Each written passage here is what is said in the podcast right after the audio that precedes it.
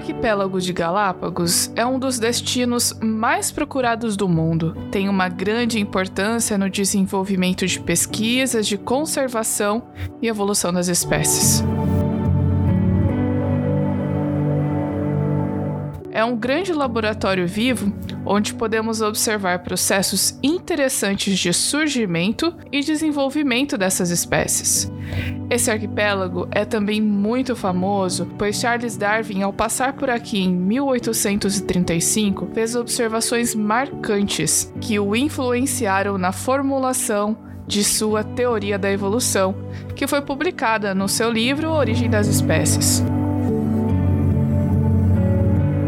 Nesse primeiro episódio, vamos conhecer melhor como as Ilhas Galápagos foram formadas e como essa história pode nos ajudar a entender melhor a história do nosso planeta. Meu nome é Maura Brandão, sou coordenadora do Origins Museum of Nature e esse é o podcast Descobrindo Galápagos.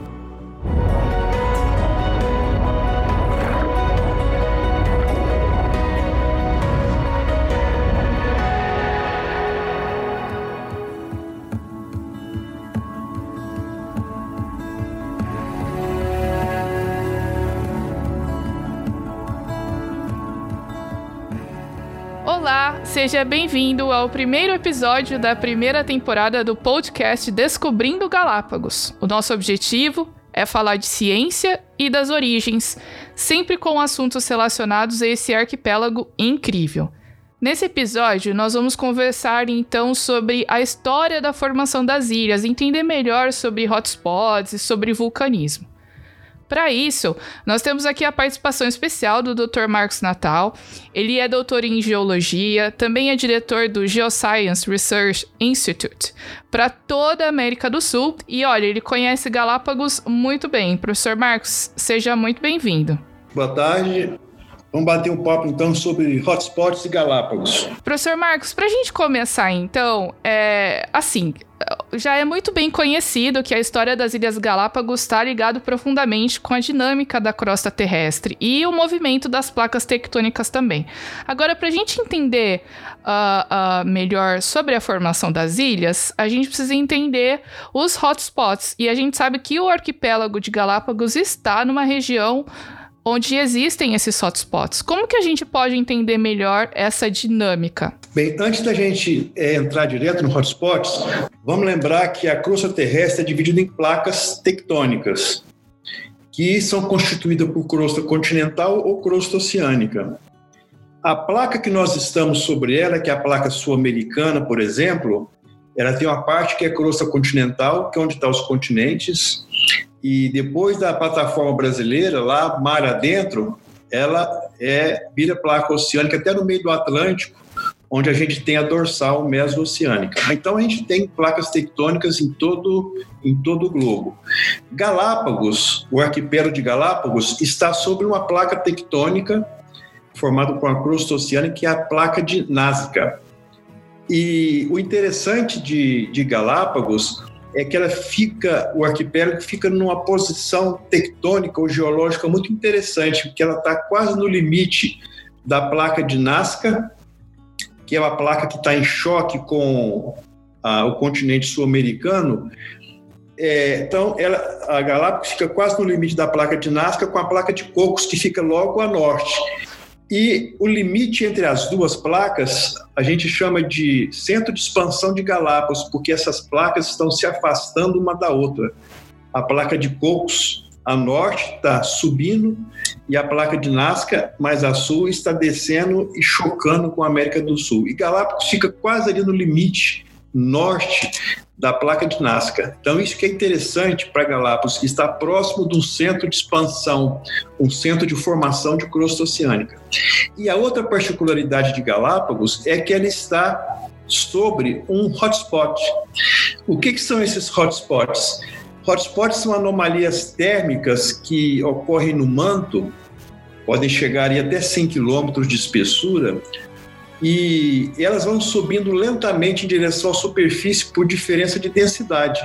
Como são anomalias térmicas, são mais quentes do que o que está no entorno, a tendência é que esse material comece a subir.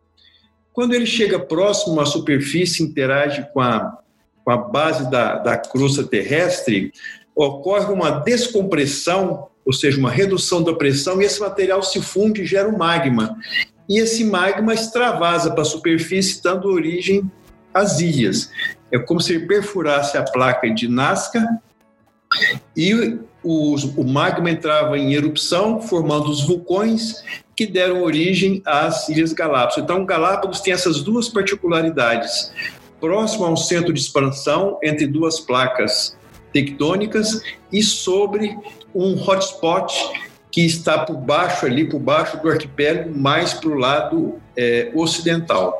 Essa é uma característica muito interessante de Galápagos. E eu quero aproveitar aqui para dizer que se de repente você precisa de uma imagem para visualizar isso melhor, vai ter uma imagem lá no Instagram do museu, que é o Origins Galápagos. Já aproveito para fazer aqui uma propaganda, que eu vou colocar uma imagem lá para que a gente possa acompanhar e entender melhor essa explicação que é muito interessante.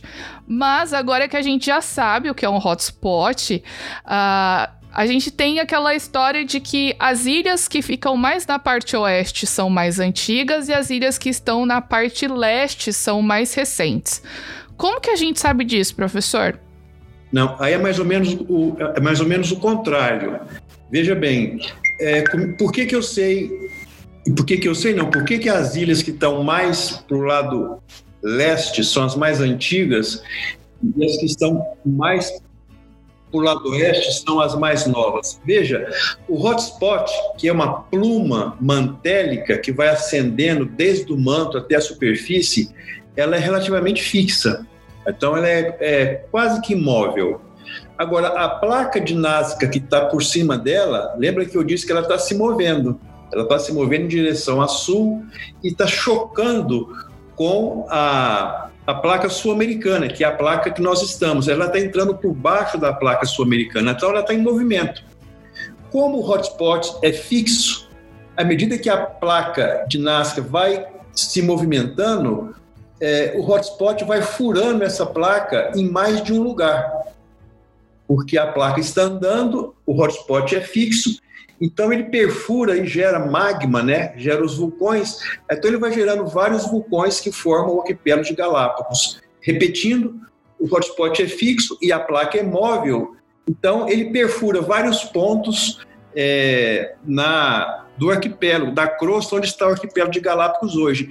Como ele começou a perfurar mais a leste, porque a placa está andando mais para sul, né, e para leste, as ilhas que estão mais a leste foram as primeiras a serem formadas e agora o hotspot está atuando na parte ocidental das ilhas. É por isso que, por exemplo, lá os vulcões que estão do lado ocidental, é, como Isabela, por exemplo, são vulcões que ainda estão em atividade, porque o hotspot está justamente embaixo ali daquela porção ocidental.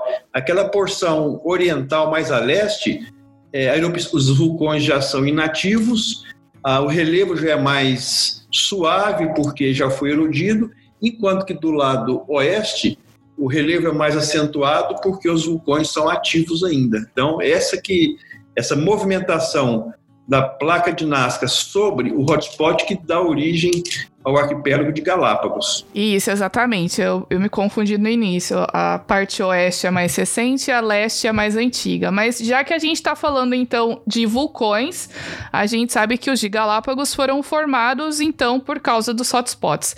Mas e os vulcões que estão em outras regiões? Por exemplo, aqui no, no Equador, que é o país que Galápagos pertence, tem vulcões lá no continente. Como que esses vulcões são formados? Bem, os vulcões estão muito relacionados com a tectônica de placas, principalmente com o limite entre as placas. A gente tem é, é, é mais de um tipo de limite. Eu tenho placas, por exemplo, que estão se afastando uma da outra como acontece no meio do Atlântico. Eu tenho uma expansão do assoalho oceânico e elas estão se afastando. Eu tenho placas que estão se chocando uma com a outra, que é o caso aí de Galápagos, né, da placa de Nazca, chocando com a placa nossa sul-americana, né, entrando por baixo dela. É, eu tenho locais, por exemplo, onde está o arquipélago japonês, que eu tenho duas placas oceânicas, uma se chocando com a outra. Então, essas regiões são muito propícias para vulcanismo, porque esse choque entre as placas ele gera fusão né, do material da placa e esse magma fundido que vai gerar os vulcões. É por isso que na Cordilheira dos Andes, o, arquipélago japonês, enfim, onde você tem esses choques de placas tectônicas, você tem uma incidência muito grande de não só de vulcões, mas também de terremotos, que eles, eles também são associados, né? No caso da placa de Nazca, que está entrando por baixo da, da placa sul-americana, que é a placa que nós estamos, a placa oceânica ela é, ela é relativamente fina, tem cerca de 5, no máximo 10 quilômetros, enquanto que a, a, crosta continental, ela, no caso dos Andes, ela pode chegar até quase 90 quilômetros de espessura. Então é lógico que a placa oceânica mais fina vai entrar por baixo da placa mais rígida, que é a placa continental. À medida que ela entra em profundidade, esse material funde, vira magma e sobe é, para o interior da placa continental na forma de vulcões. Por isso que onde que eu tenho não é colisão de placas ou mesmo é, separação de uma placa com a outra, eu tenho uma incidência muito grande de dos vulcões e também é, dos terremotos. Inclusive, eu estava falando do vulcão de Isabela, né? Que é o vulcão que aparece no filme Aventuras em Galápagos, que é o Serra Negra. E recentemente, em janeiro, teve a erupção do Lacumbre, que fica lá na ilha de Fernandina. Foi em janeiro desse ano de 2020. Agora, é, você acabou de dizer que essa dinâmica, a movimentação dessas placas é que faz esse vulcão então entrar em erupção. Existe algum outro tipo de movimento ou basicamente é assim que acontece? Não, o, o principal é esse, né? Esse, essa, tanto que a gente fala no cinturão de fogo, né? O ciclo de fogo. Quando a gente coloca Pacífico. isso no mapa, você vai ver que a, a maior incidência de, de, de vulcanismo eles estão nos limites de placas. Agora, a gente tem vulcanismo, como eu falei, em relação aos hotspots. Né? Existem outros hotspots, por exemplo, que podem também provocar vulcanismo submarino. Mas o principal fenômeno que nós podemos associar é, com os vulcanismos, de maneira geral, eles estão associados à, à, à tectônica de placa, principalmente aos limites né, de uma placa com a outra, né? seja o limite convergente, seja o limite divergente. Ah, muito legal. Agora, professor, antes da gente encerrar esse nosso bate-papo, como que a gente poderia entender essa história da formação geológica das ilhas pela cosmovisão criacionista? Bem, nós como criacionistas, né, nós acreditamos que essa movimentação, esse último ciclo tectônico que é responsável pela separação dos continentes, ele teve origem na grande catástrofe do dilúvio. Houveram outros ciclos tectônicos que não pertenceram ao dilúvio, por exemplo, aquelas rochas muito antigas da Terra que nós chamamos de pré-cambriano, a gente tem evidências ali também de uma tectônica de placas é, inicial, lá própria daquela período. Mas esse último ciclo que quebrou os continentes e deu origem né, aos continentes menores que nós temos hoje, nós, como criacionistas, acreditamos que isso teve início é, por ocasião do dilúvio. Portanto, é, no início foi uma movimentação muito mais violenta do que nós temos hoje. É, as placas se movimentaram numa velocidade maior e hoje nós assistimos já uma, é, uma redução dessa velocidade de, de movimento das placas, né, como se fosse hoje o remanescente, né, esse movimento das placas fosse o remanescente daquela grande catástrofe que ocorreu tempos atrás, como nós acreditamos. É claro que as placas não vão ficar estacionárias, elas nunca vão ficar é, paradas, porque existe uma dinâmica interna da Terra que faz com que elas se movem. Então, elas vão continuar movendo em velocidades lentas, tá? Mas nós, como criacionistas, acreditamos que houve uma movimentação mais violenta no início e o que nós vemos hoje, né, esse movimento mais lento das placas tectônicas, né, é a fase é, bem final, né, onde essa movimentação já cedeu ah, em velocidade, né, está mais é, mais calma hoje, está sujeito somente aos movimentos e às forças tectônicas no interior da Terra. Ou seja, o que nós vemos hoje é um remanescente de uma catástrofe que nós acreditamos que seja o dilúvio bíblico. Inclusive, se você quer saber mais sobre o dilúvio, a gente vai ter um episódio especial para falar só sobre esse acontecimento catastrófico que uh, o nosso mundo passou aí. Mas, professor, eu queria agradecer a sua participação, a sua presença aqui no nosso primeiro episódio, que foi muito legal. E eu queria que você deixasse uma mensagem especial para o pessoal que está nos ouvindo. Olha, é, esse estudo da, da parte da geologia, né, ele é muito interessante. Nós que temos uma cosmovisão criacionista, nós tentamos conhecer é, como que os continentes se formaram, como é que eles separam, é, porquê dos vulcões. Nós vamos, quanto mais nós conhecemos disso, nós vamos ter mais, é, nós vamos aproximar mais e entender melhor o que, que seria essa grande catástrofe que nós acreditamos.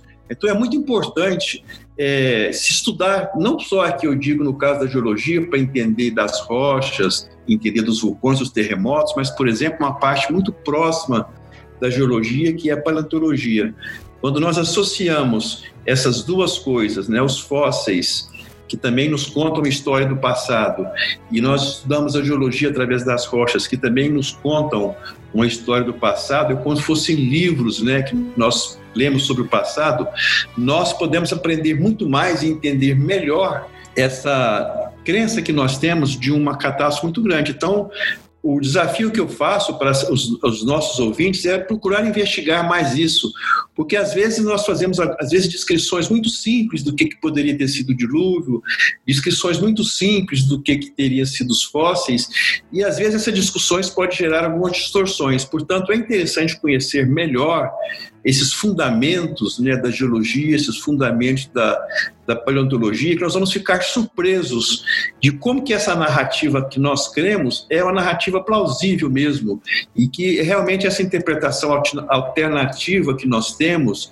de uma grande catástrofe que deu origem a esse mundo que nos, que nos cerca hoje, faz realmente sentido. Então, vale a pena investigar e eu desafio né, as pessoas que estão nos ouvindo a, a, ler um pouco mais, procurar material criacionista. A Sociedade Criacionista Brasileira, por exemplo, tem muito material a esse respeito, a Folha Criacionista, enfim, existe muito material disponível para nós conhecermos mais do ponto de vista criacionista como é que foram, como é que teriam sido as nossas origens. Muito bom, boas recomendações. E aí, pessoal que quiser procurar no Google o site da SCB, que é a Sociedade Criacionista Brasileira, realmente tem muito material bom que você pode acessar gratuitamente, até mesmo se você quiser comprar livros ali. E realmente é uma fonte muito interessante de pesquisa criacionista.